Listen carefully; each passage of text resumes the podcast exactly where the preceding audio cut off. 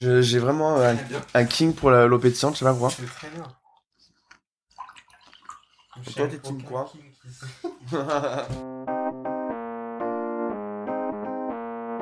Salut guys, c'est Arthur, j'espère que vous allez bien. On se retrouve pour un nouvel épisode de Flamboyante après quelques semaines de vacances si vous écoutez le podcast en temps et en heure.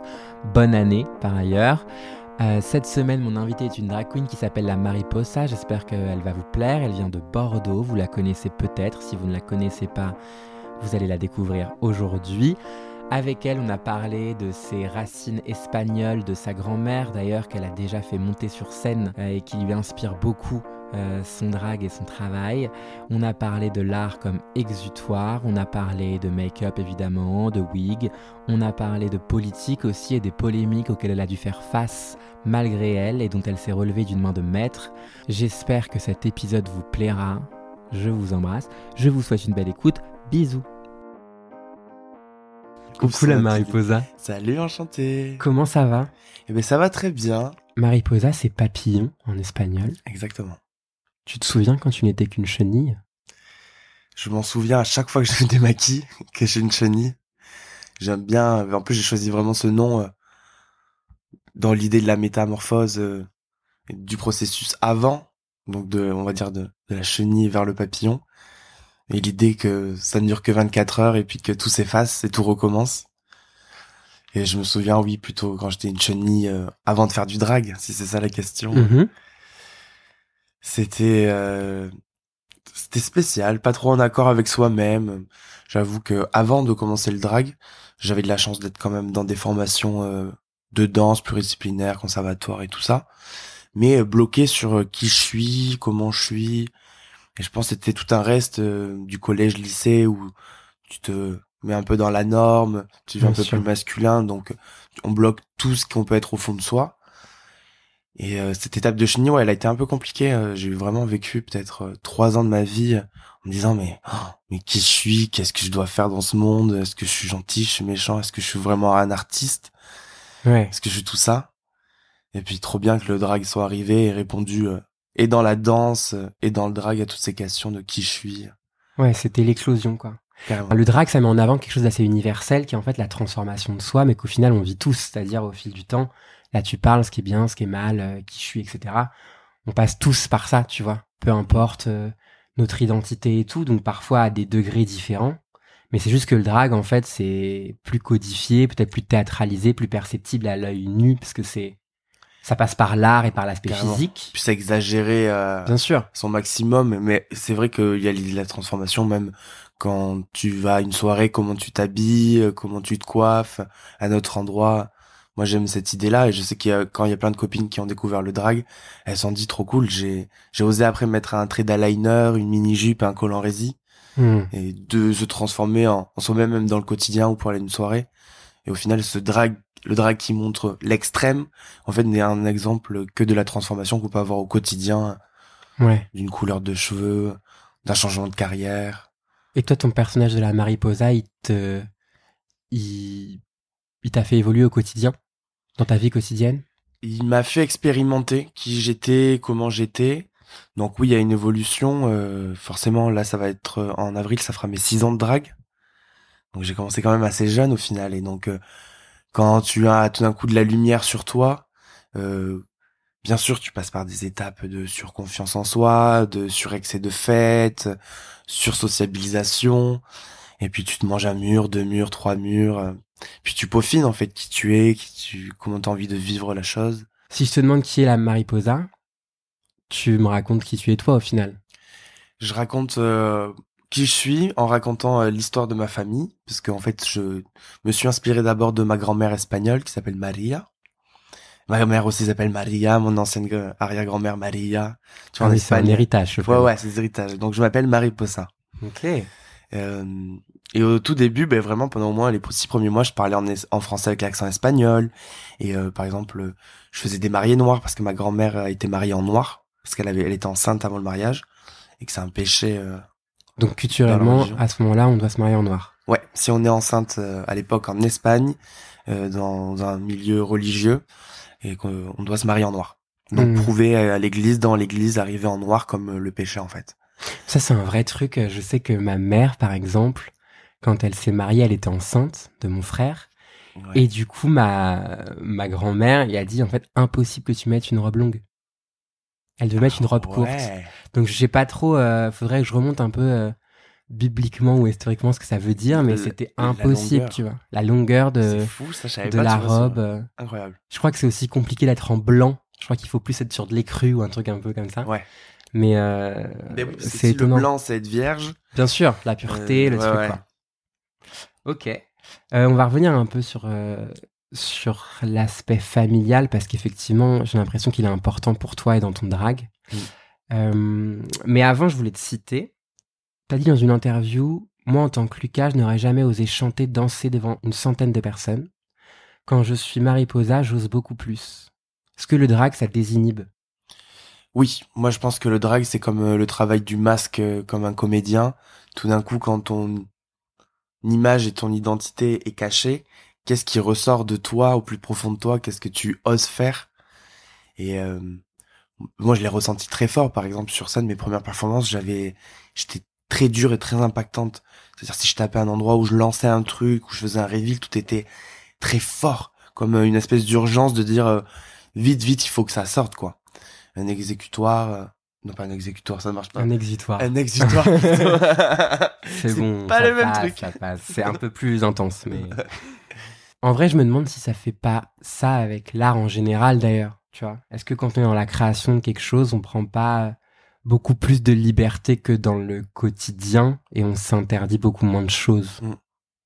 Oui, c'est le, le un terrain de jeu de la créativité. Au final, on pourrait se rendre compte qu'au quotidien, on pourrait l'appliquer. Hein. Ça peut être créatif de la manière dont tu vas à un endroit. Bien sûr. Tu vas en vélo, tu vas en- avec le bus euh, de tourisme, ce que tu veux.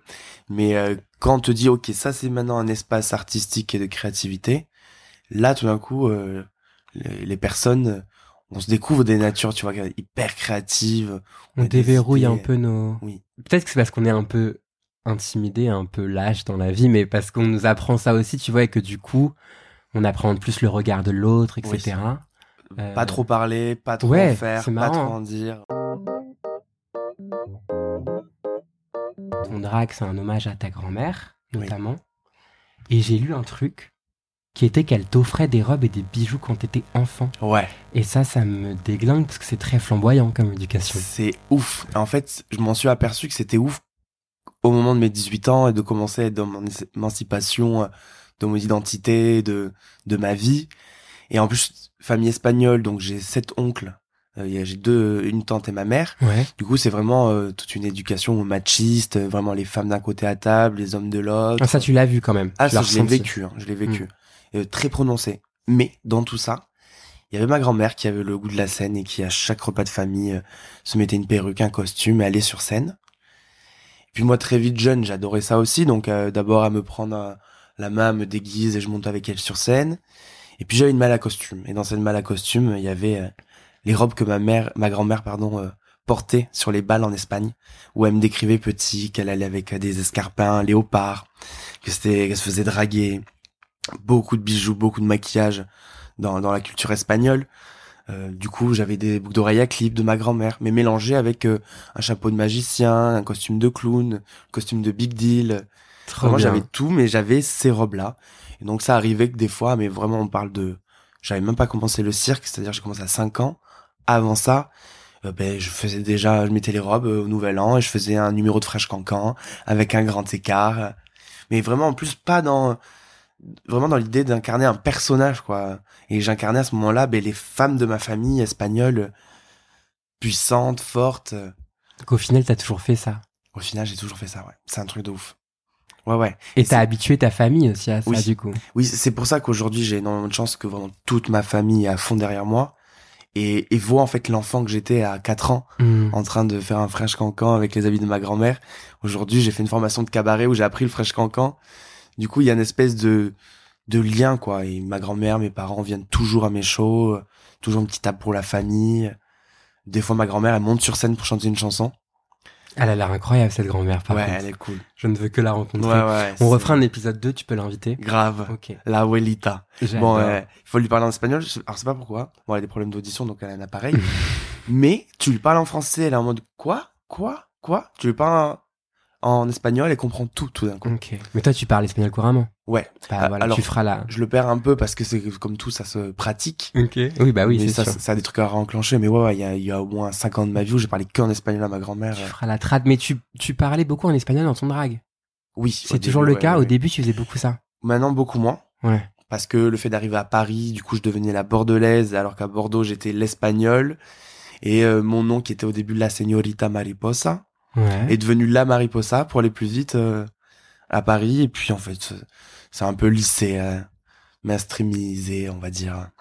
En tout cas, ça me touche de ouf ce que tu racontes sur ta grand-mère, mais je me demande si, de manière générale, pas toujours malheureusement, mais les grand-mères incarnent pas un espèce de truc un peu lumineux dans les familles, ou genre, c'est hyper étonnant parce que des fois, tu peux te dire, ok, euh, d'un point de vue âge, etc., tu vois, ça impose euh, peut-être euh, le fait que que on comprenne pas ce qu'on, Mm. ce qu'on, ce ce qui on est, ce qu'on fait, etc. On peut être un peu galvaudé par des codes, des anciens codes, des anciennes époques et tout. Et j'ai l'impression qu'en fait, les mamies, beaucoup, elles incarnent un espèce de truc où quand elles vieillissent, je sais pas, c'est parce qu'ils ont plus rien à foutre ou quoi, tu vois. Mais une espèce de truc où il ne leur reste que l'amour de leurs proches et tout. et. Ils sont vachement dans le lâcher prise. C'est vrai. Et parfois beaucoup plus que la génération d'en dessous qui sont leurs enfants, Carrément. tu vois. Mais je trouve qu'il y a vraiment un truc générationnel euh, qui est fort. Pour moi, par exemple, quand je vois l'histoire de ma grand-mère qui, elle, a le souvenir de voir passer euh, le camion de Franco devant chez elle, Ouais. euh, et de me dire que je suis en train de passer du temps avec ma grand-mère qui a vécu ça, quoi. Alors que moi, c'est un truc que j'ai étudié en histoire et qui est choquant. Et comment aujourd'hui, dans notre génération, ils arrivent à, à être encore eux et encore plus eux et se découvrir. C'est ça, c'est vraiment le côté que j'aime trop avec ma grand-mère, c'est que encore elle se découvre euh, par le lien qu'on a. Et je trouve ça incroyable et je pense qu'elle saute quand même une génération, euh, celle des, des parents entre les deux. hein. Ouais, je pense tu que c'est vraiment euh, grands-parents, petits-enfants où ça marche. C'est étonnant, hein. Ouais, parce que si par exemple, je discute euh, souvent avec ma mère de, de elle comment elle a vécu son enfance, c'était vraiment atroce quoi. Ouais. Euh, c'était un moment où euh, ben, à l'école ils y allaient à pied, ils faisaient 3 kilomètres le matin, le soir, ils étaient neuf à la maison, un frère qui décède, euh, une migration de l'Espagne vers la France, donc c'était pas sympa. Hein. C'était l'éducation euh, coup de bâton, euh, coup, coup de claquette, euh, c'était euh, pas beaucoup d'amour. L'amour passé passe que par le repas souvent. Et de me dire qu'aujourd'hui moi j'ai une relation euh, privilégiée avec mes grands-parents. Toi, tu ressens l'amour avec ta, ta grand-mère. Ouais, énormément. De tout ce qu'elle me dit, elle, elle a besoin de me le dire, elle me le dit souvent. Euh, elle en a besoin. Je, elle, m'a dit le, le plus beau, la plus belle chose qu'elle a vécu de toute sa vie, le plus beau souvenir de toute sa vie, c'était, euh, je faisais le dragathon à Paris il y a, Ouais. il y a 3-4 ans, et elle est venue me voir. Et elle était tout devant la scène. Donc le dragathon, c'est un événement où en fait il y avait des dragues en compétition. C'est ça, c'était une compétition de drague, c'était la première compétition de drague à Ouais. Paris, où Cookie a gagné, euh, Medusa a gagné. Ah mais j'étais là en plus. Tu marrant là que tu parles de ça, ouais. Oh, Ouais, j'étais Cool. là, j'étais jeune, je venais d'arriver à Paris. c'est ça. Ok. Et du coup, elle est devant, et puis euh, on, on sent qu'on gagne au moment des votes du public. euh, on sent qu'on est en duo avec Man Libby, on sent qu'on va gagner. Ma grand-mère est folle. Puis l'orga fait monter euh, ma grand-mère sur scène avant l'annonce. Et lui fait chanter une chanson en espagnol devant tout le monde. Incroyable. Elle, elle chante a cappella. Mais ça, c'était la première édition ou la deuxième? dragaton Ouais. Ah non, ça, on était vraiment sur la sixième peut-être. Ah, alors j'étais peut-être pas là. Moi, j'étais là pour euh, quand Médusa a gagné. Ouais, c'était le All-Star, c'était deux ans avant moi. Ah, d'accord. Ouais. Bon, j'ai loupé ce moment-là. Je me suis dit la grand-mère sur scène, je me serais souvenu, c'est Oui, sûr. oui, oui. Et du coup, c'était trop drôle parce qu'au moment où on gagne, tout le monde dit la vraie gagnante, c'est la Ouelita, quoi. Ah bah bien sûr. Puis tout le monde fait une file d'attente. euh, après, elle redescend. Elle est en fauteuil roulant, euh, ma grand-mère. Ouais. Et euh, tout le monde fait la file d'attente pour la smaquer sur la bouche. Tout le monde voulait la voir. Toute la boîte la smaquer sur la bouche. Et, elle- et c'était la première fois de sa vie qu'elle venait à Paris. C'est Ouais. beau quand même. Non, c'est trop bien. Est-ce que faire du drag, c'est faire l'amour? Euh, Il y a plusieurs cercles de ce que ça veut dire faire du drag, faire l'amour. Je pense qu'une performance, ouais. C'est un peu faire l'amour au public. Il y a un, pour moi, il y a un truc euh, du désir quand même. Dans, dans, dans ta, enfin, moi, personnellement, dans ma corporalité, dans ma, ma posture, j'aime l'idée de montrer la chair, euh, tu vois, qu'elle est là, qu'elle est présente. Hmm. Et puis, euh, faire l'amour de manière euh, plutôt érotique et par la pensée. Moi, ça me dérange pas qu'il y ait de la projection.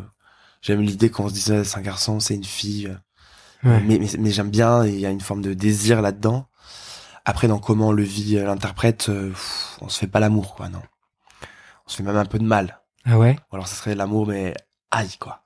C'est la passion qui fait mal.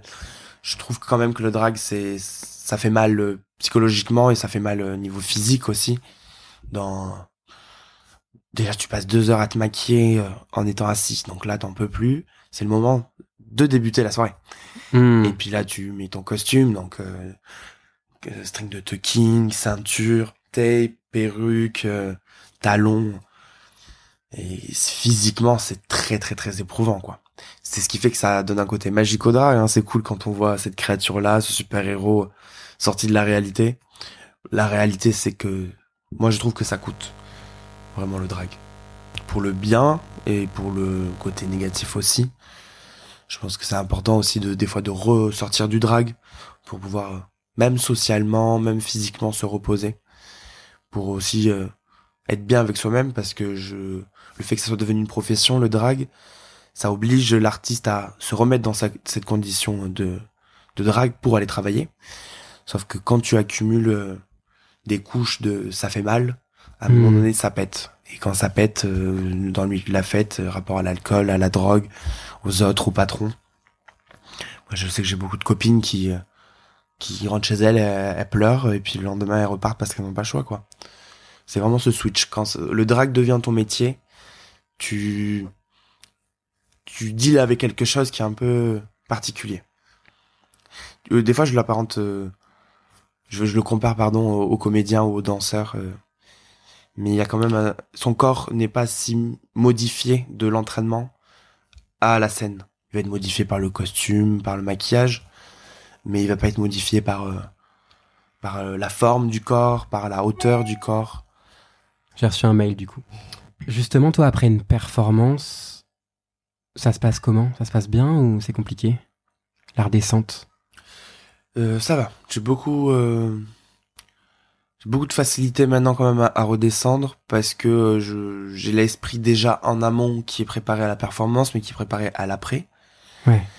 Hmm, c'est plutôt quand le démaquillage c'est- qui est un peu plus compliqué pour moi le moment où tu enlèves tout c'est-à-dire que moi j'ai la peau qui me brûle parce que j'ai une grosse barbe. Par exemple quand je suis avec quelqu'un je ne peux pas embrasser longtemps. Je n'ai même plus de libido.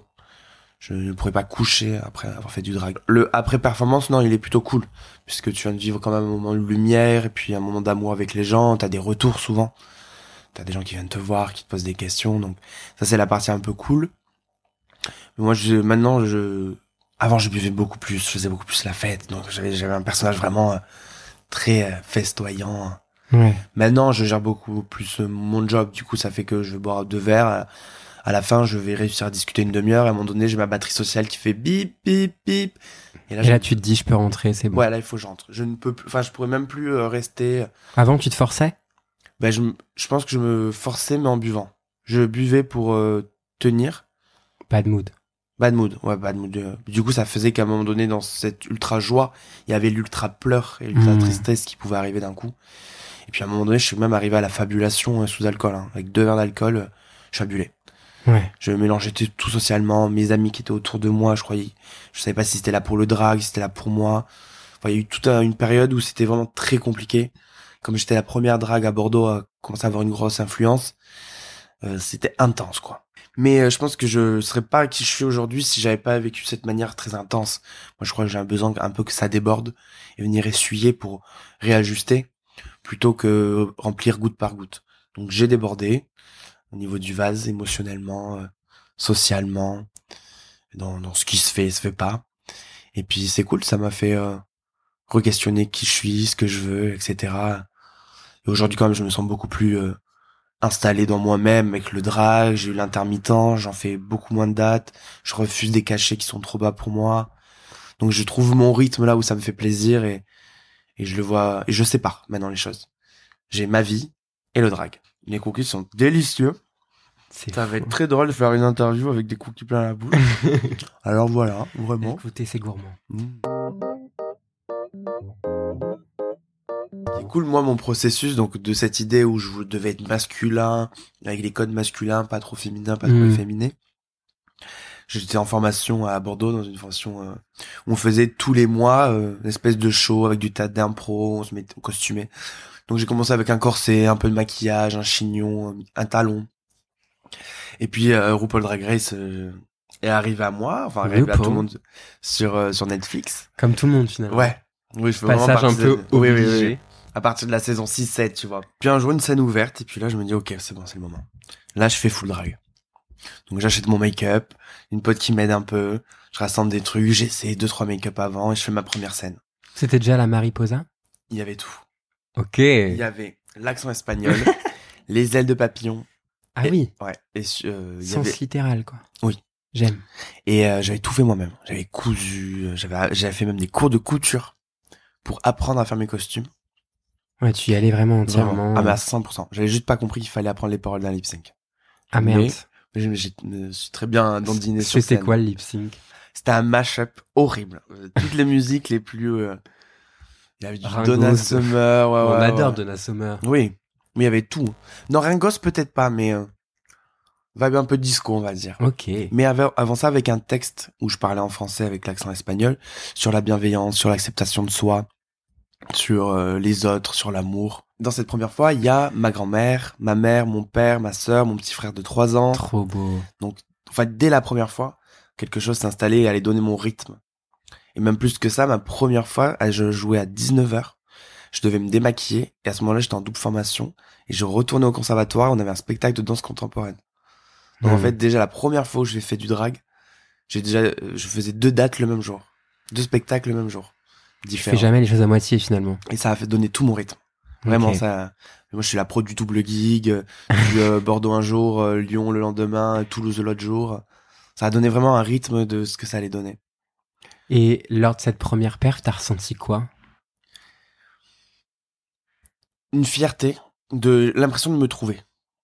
Ouais. De, j'en avais fait plein des scènes ouvertes avant, enfin des scènes libres avec ma formation, où j'étais perdu, je parlais d'émotions, de recherche de soi, tout ça, où il se passait pas grand chose en proposition artistique, et puis j'ai commencé le drag, et là, à partir de ce moment-là, toute ma créativité s'est ouverte.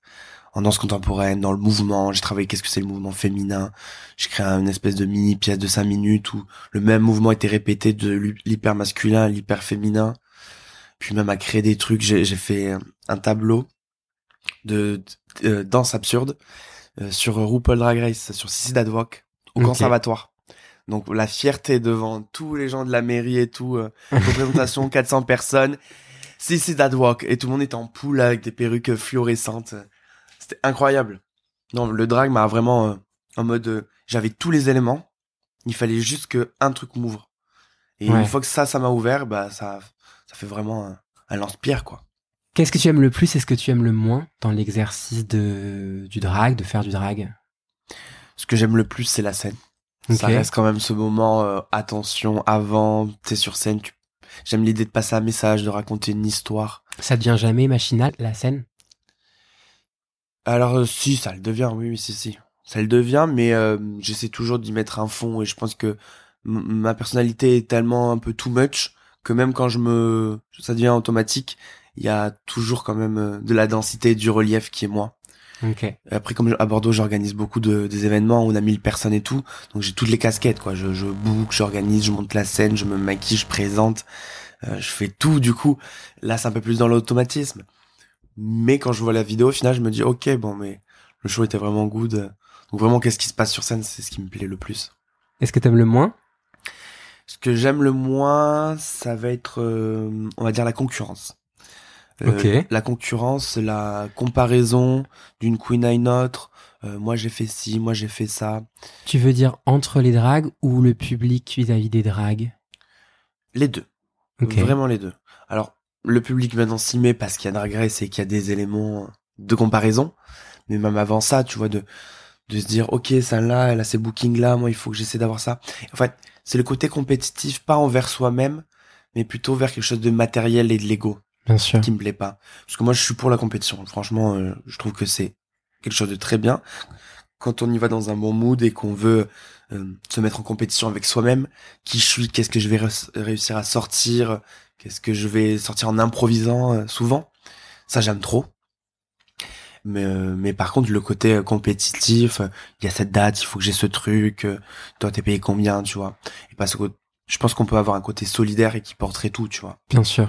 Et aujourd'hui, j'ai quand même l'impression qu'avec Drag Race, tu vois, il y a une espèce de césure qui s'est fait entre celle qui a fait Drag Race et celle qui l'a pas fait.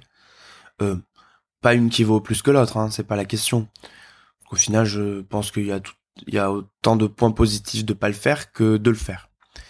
Mais euh, tu vois, et comment au final maintenant on va réussir dans la communauté queer, drag et performatif à finalement lier tout? On parle de la même chose, que tu sois euh, drag drôle ou que tu sois danseuse ou que tu sois quelque chose. On parle du même message et de la même direction, de la même démarche un peu politique parce qu'au final on est en train de faire full politique. Hein. Même si c'est dans un côté mainstream, et on le voit dans Drag Race qui est mainstream, les sujets abordés ils sont quand même euh, Bah, c'est ça ma deuxième quoi. question d'ailleurs. Est-ce que le drag c'est encore politique? Oui, le drag c'est très politique. Enfin, personnellement, vu l'année que j'ai vécue, j'ai eu une, une année un peu spéciale avec quelques harcèlements euh, des extrêmes droites par-ci par-là. Oui, on va contextualiser le, Oui. le propos. c'est qu'en fait, tu as été euh, lynché, on peut dire, hein, Oui, oui. euh, après avoir participé à un événement qui était à destination des enfants, Mhm. qui était un événement qui était là pour l'éveil des enfants. Il y avait quoi Des lectures, il y avait... Euh, alors c'était un, c'était même pas un événement queer, c'était un, un Kaba Baby Party, ça s'appelle. Et c'est un événement où euh, il y avait des péricultrices, des sages-femmes, et c'était pour les enfants de 0 à 3 ans, mais c'est surtout pour les parents Ouais. post-naissance, euh, pour se reconnecter avec d'autres gens, aussi pour lâcher un peu les enfants dans des aires de jeu.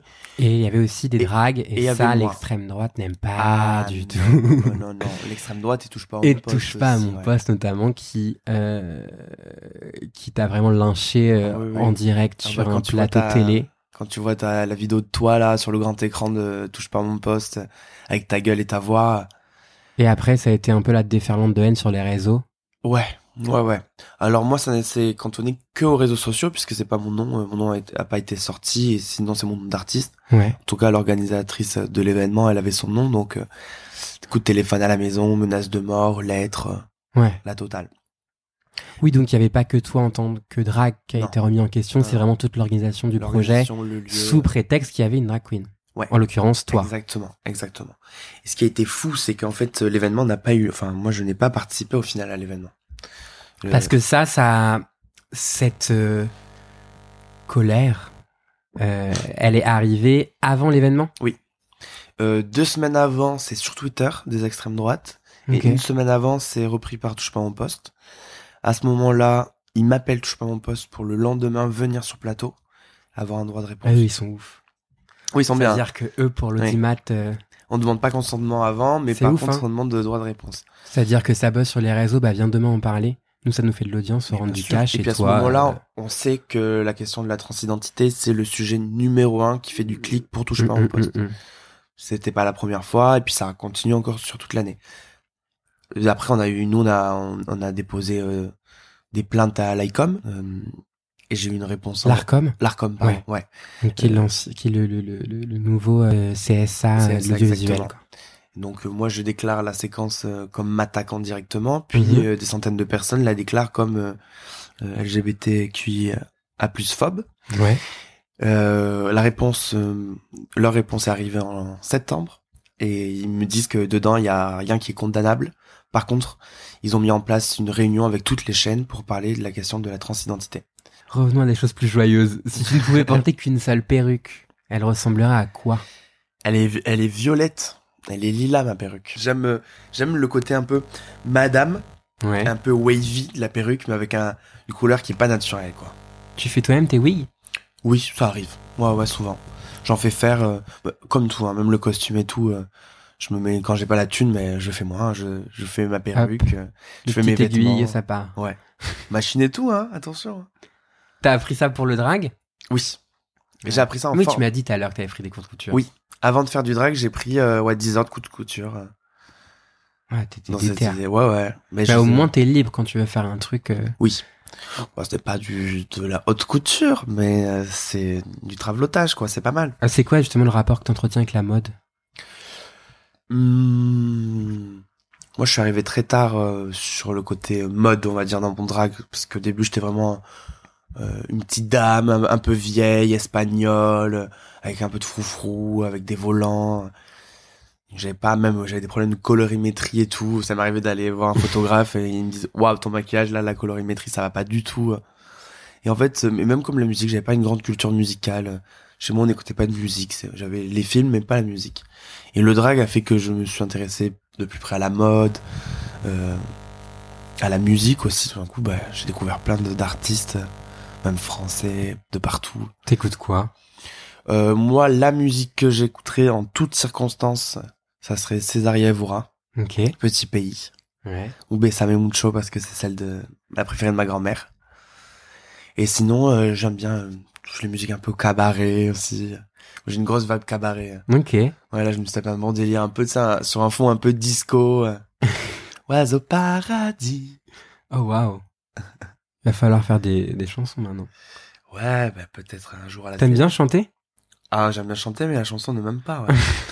Après cinq ans de cours de chant, bah, voilà. T'as l'autotune?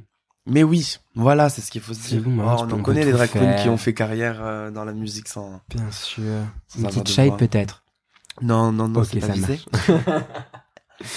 Si tu pouvais lip sync d'ailleurs une seule et même chanson. Hum, hum, hum. Dur. Ce serait une chanson française. Ça serait ma deuxième chanson que j'ai fait en lip sync. Qui est C'est Où sont mes nichons de Barbara Waldent. Alors je ne connais pas du tout où sont mes nichons. Où sont mes nichons, c'est un peu burlesque, c'est Où sont mes nichons? Où sont-ils? Où sont mes nichons? Est-ce Dieu qui les garda pour en faire de petits plats Pour offrir des cacahuètes à Bouddha et Imhotep Ah j'adore. Ouais, Est-ce qu'à la fin on sait où ils sont ou pas les nichons? Ben a pas. on, on sait pas. Elle en a pas. Ah ouais, ouais. C'est Euh, donc ça. Elle cherche sur elle, elle a pas ses nichons. Elle Ah compare ouais. à tout, euh, dans les, dans les miches de pain, dans les corbeilles à fruits. euh, Ah j'aime. Et c'est trop bien. Très Et c'est ta-. Ouais. Et cette artiste trop ouf, le jour où je la découvre sur France Inter, elle meurt le lendemain électrocutée pendant un concert dans une église. Qu'est-ce qu'elle que était pianiste. histoire Truc de ouf. Mais moi, mon rêve ultime, c'est mourir sur scène. Dalida quoi. Oui. Bah, Dalida, malheureusement, elle, elle voulait. Oui mais, Mais dans la vibe. Ouais, ouais, ouais. Dans la vibe, carrément. Je sais pas parce que c'est l'endroit où je me sens le, le mieux depuis que je, suis- je suis enfant, quoi. Et de découvrir cet artiste. En plus, complètement burlesque, elle a des textes, what the fuck, très féministe, très engagé, très beau. Et je la découvre, et le lendemain, elle décède euh, électrocutée sur scène, quoi. Un truc de ouf. Et ça devient ma, vite ma, artiste fétiche, quoi. Ouais. Ah donc toi tu veux mourir sur scène. Genre Ouais. là tu me dis qu'est-ce qu'on peut te souhaiter de mourir sur scène? Ouais. Peut-être pas tout de suite Ouais. mais à un moment donné quoi. Bon, juste pour le public, j'espère que ce sera pas d'une mort un peu trop euh, brutale, tu vois. Peut-être un, un petit truc, quoi. Et c'est terminé pour la Ouais. mariposa. Goodbye, Euh, everybody. ce serait qui ton personnage au Snatch Game dans Drag Race? Euh, je, je veux pas qu'on me le vole. Ok. Tu veux que je te le dise en off ou tu veux que je te le dise? J'ai lu dans une interview d'ailleurs que tu as dit que tu espérais que le drag devienne un art populaire Carrément. et compris par la société. On en est où en 2023 Ça, c'est une vieille toi? interview, ça, je pense. Où t'as... Ouais. pas encore Drag Race quand j'ai dit ça. Ah non, non, c'était vraiment à Oui. l'époque et tout. Et donc, du coup, je me dis, où en sommes-nous selon toi en 2023, là, tout de Mm. suite, maintenant Post-Drag Race, Mm. post. euh, On y est à 100%. le, drag est popu- le drag est populaire et Ouais. compris par la société? Alors, euh, par toute la société non populaire. Pas par touche pas à mon poste, a priori. Oui. Mais bon. Oh, bah, ça serait tardé une drag queen qui devient euh, intervieweuse. En fait, moi, quand j'ai commencé le drag, euh, les petites soirées, elles étaient euh, au fond de la cave, quoi. C'était avec une Ouais. torche, euh, le mur, il se thé, on était payé 50 balles si ça se passait bien. Il y avait un truc vraiment underground, du, du pas vu, de- du dessous. Aujourd'hui, je pense que beaucoup de gens ont croisé une drag queen, ont vu des drags, euh, savent ce que c'est. Moi, j'avais commencé le drag en me disant, ok, je veux faire mon art, pouvoir adresser ça autant à mon oncle espagnol de 50 ans, macho, euh, que à une ado qui se questionne sur son sur sa sexualité ou son identité, me dire qu'en fait ouais le message allait passer à tout le monde, et toutes les générations, du plus jeune au plus vieux, ben, ma grand-mère, mon oncle, mon petit frère, tu vois, qui a 3 ans, est là en train de me voir pour sa première fois, et maintenant euh, vient à tous les shows aussi, mon petit frère. C'est vrai? Ouais, ouais, il à fond, il adore. Il y a eu des moments dans sa vie où il regardait, il comprenait pas, quoi. Il me disait, j'aime pas quand t'es en papillon. J'avais ces fameuses ailes la première Quand fois. t'avais les ailes. Et donc Et ma- toute ta mif est derrière toi, quoi. Ah ouais, à fond. Mon frère, maintenant, il adore et tout. Il fait des câlins à mes potes drague et tout. non, il aime trop. Pourquoi tu portes tout le temps la perruque noire? Donc, je lui Ah, il a des avis très précis sur ce que tu Ouais, dois porter. Il adore la bagarre, Hatchaman et les drag queens. Et là, je, je te parlais que j'avais toujours eu en tête mon oncle de 50 ans espagnol qu'il faut qu'il voit mon show et comprenne. Ouais. Euh, ils sont jamais venus, mais on, on a sorti, on a eu un documentaire avec euh, France Télévisions, euh, Nouvelle-Aquitaine et Revue Far West à Bordeaux. Ok. 52 minutes sur notre assaut au fantasme. Et ils l'ont vu. Alma Del Prince, ouais, et Freya Cor. Et mon oncle l'a vu. Mon oncle a pleuré et m'a envoyé, alors pas directement, a toujours un peu de pudeur, m'a sûr. écrit à ma mère en me disant à quel point il était fier, ému et, et heureux de voir ça et que ça lui donnait envie de venir me voir sur scène. Tout est possible. C'est-à-dire Ça fait du bien. ça fait du bien pour lui. Pas pour moi, parce que j'attends pas, j'attends pas ça. Mais ça m'a fait du bien pour lui pour me dire, ok. Il, il a vu, il a exprimé déjà ses sentiments, ce qui est, ce qui est ouf. Et il a ressenti des trucs, ça lui a donné envie. Mais pas, enfin, ça lui a- le mindset lui a donné envie. Ouais. La philosophie de vie lui a donné envie, tu vois. De, d'y aller, de s'exprimer, d'être soi à fond. Parce que je pense que c'est la génération, là, de nos parents, 40-50, sur la possibilité d'être soi-même, c'est compliqué. compliqué. Mon père, il me sort toujours cette phrase, et dans le docu, il sort, c'est la phrase où tout le monde chiale. Je n'ai pas pu réaliser mes rêves. C'est pour ça que je suis fier et que j'accompagne mes enfants pour que eux les réalisent. Hmm. Et c'est ça, en fait. Mais ma mère, tu vois, elle a un caractère spécial, et je vois qu'elle a jamais pu dans sa vie euh, lâcher un truc, libérer un truc. Et de voir qu'ils contribuent, ou qu'ils participent, ou qu'ils aiment, tu vois, j'ai l'impression qu'ils se lâchent, et de les voir lâcher des trucs petit à petit. Ça, ça me, ça me rend heureux de les voir faire ça. Merci beaucoup. Merci. Merci à la Mariposa d'être venue à mon micro. J'espère que l'épisode vous aura plu. De notre côté, on se retrouve très vite pour un nouvel épisode de Flamboyante. N'hésitez pas à vous abonner et à partager sur les réseaux sociaux. Je vous embrasse. Bisous.